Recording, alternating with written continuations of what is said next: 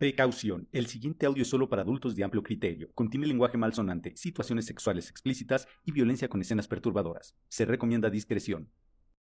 Convey Content presenta Historias bien netas que no son verdad, pero tampoco son mentiras. La nota masacre. Las historias más crudas sacadas de la realidad. Las historias que nunca nadie quiere contar. La Nota Masacre. Historias que suenan terribles, porque lo son. La Nota Masacre. Ahí están las masacres. Los personajes y hechos contados en estas historias son completamente ficticios. Cualquier parecido con la realidad es una mera coincidencia. Después de cenárselo, se lo comió. La Corte encuentra al acusado culpable de asesinato y perturbación al descanso de los muertos. Lo que este hombre ha hecho es, es inhumano. Es un acto muy, muy despreciable. Y a la palabra despreciable, el juez lo acompañó de un gesto de náuseas. El magistrado no podía evitar que se le revolviera el estómago. Horas después de cerrado el caso, don Manuel Sánchez seguía con unas ganas de vomitar. Le había parecido innecesaria la descripción tan gráfica de la fiscalía. Pudo haber dicho se lo comió y, y se hubiera entendido el punto, pero no. Al licenciado Ramírez le encantaba dar detalles. Don Manuel no podía borrar de su memoria la declaración de la fiscalía.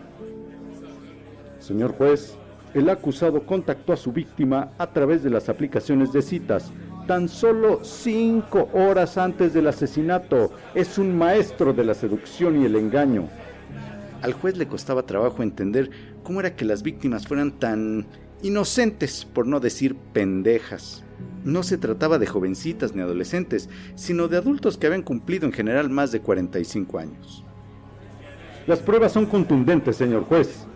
Una vez que la víctima aceptó y llegó al departamento del acusado, fue drogado le administraron un potente somnífero. Esa noche don Manuel prefirió no tomar sus pastillas para el sueño. En su lugar se tomó un whisky. Una vez inconsciente, el acusado lo desnudó, le practicó una felación y cuando el hoyo oxiso respondió con una erección, el maniático, con tremenda destreza, cortó los genitales, los desprendió con una incisión que empezó en la base de los testículos y terminó en la raíz del pene. Por más que el juez intentaba olvidar el caso, cada detalle retumbaba en su cabeza, tanto que ni al baño quería entrar.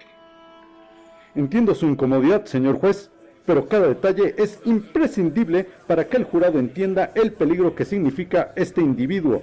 ¿Me permite continuar, señor juez? Y el juez, después de un largo trago de agua, dio su brazo a torcer.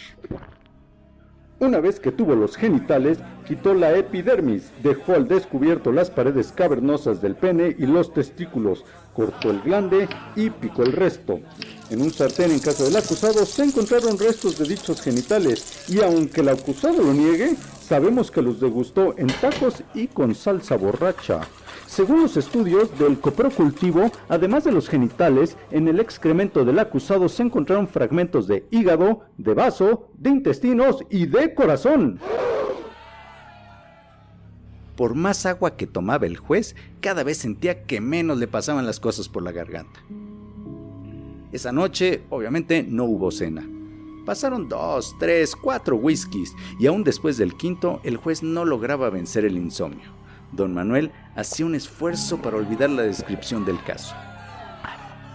Señores del jurado, este hombre, después de vaciar las entrañas del cuerpo de su víctima, intentó seguírselas comiendo, pero por el vómito encontrado por todo el departamento, podemos intuir que no pudo.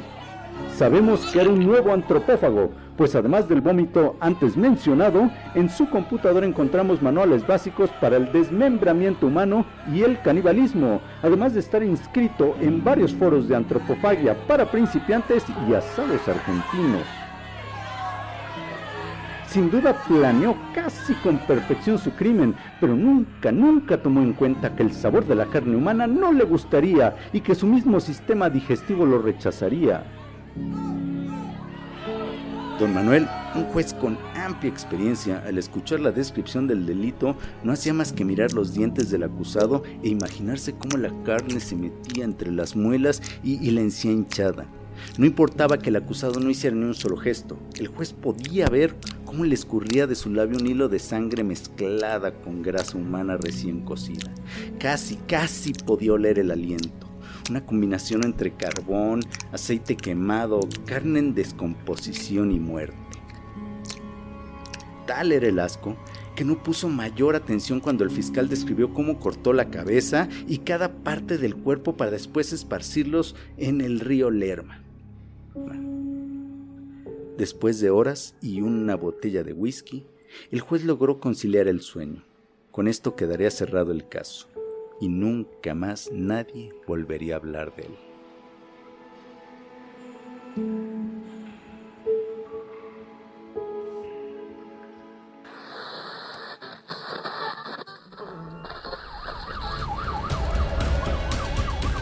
La Nota Masacre es una producción de Convey Publicidad. Guión Michael Convey. Voz Miguel Carrillo. Producción Ángel Maya.